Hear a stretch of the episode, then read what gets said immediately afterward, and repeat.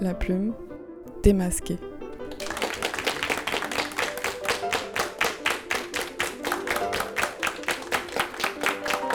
Bonsoir à tous, bienvenue en public au studio Bédodo de la Maison de Radio France pour une plume démasquée consacrée ce soir à l'actualité dramatique et néanmoins théâtrale avec le nid de la critique.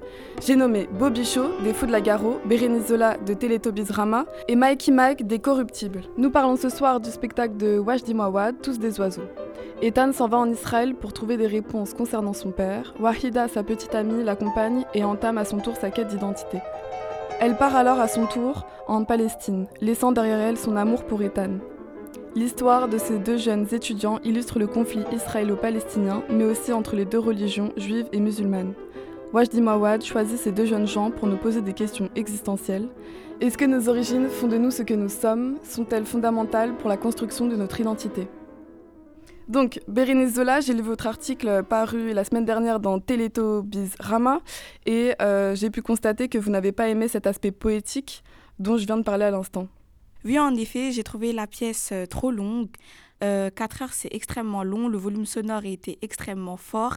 Au niveau de la nudité, il y a une scène dans la pièce qui sert strictement à rien. Lorsque la soldate est avec euh, Waïda, et elle lui demande de se déshabiller. J'ai trouvé cette scène euh, très gratuite et sans intérêt. Merci Bérénice. Votre avis, Mikey Mike? Alors moi, je ne suis, je, je ne suis totalement euh, opposé à l'avis de Bérénice. Euh, J'aimerais tout d'abord revenir sur cette scène de nudité qui, à mon sens, euh, était totalement justifiée. Certes, elle a pu choquer beaucoup de personnes dans le public, mais euh, cette scène est là pour nous rappeler le conflit israélo-palestinien. Euh, elle est là pour nous montrer comment les soldats euh, israéliens humilient les femmes palestiniennes.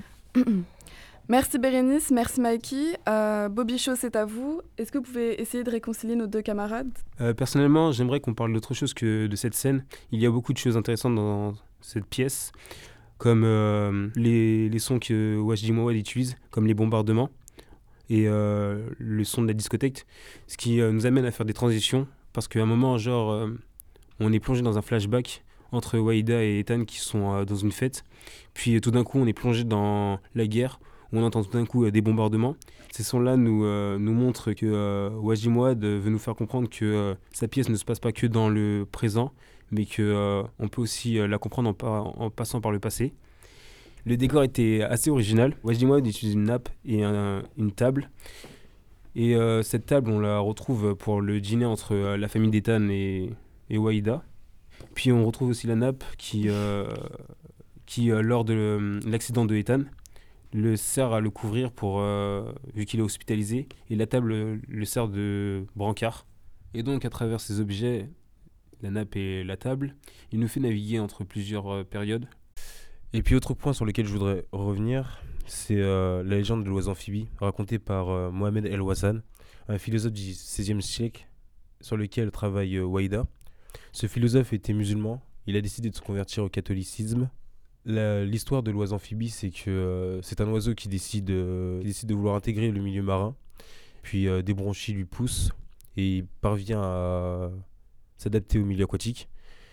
Et le lien entre cette légende et le philosophe, c'est que ils changent de milieu et ils finissent par s'adapter au milieu qu'ils ont choisi. Pour le philosophe, lui, c'est changer de religion et s'adapter à sa nouvelle religion. Et, euh, et la morale de cette légende, c'est qu'il ne faut pas s'arrêter à une culture, mais il faut s'ouvrir au monde extérieur. Moi, je suis pas d'accord avec vous, Shaw. Je trouve que cette euh, légende est un peu enfantine et trop simpliste pour illustrer le conflit israélo-palestinien.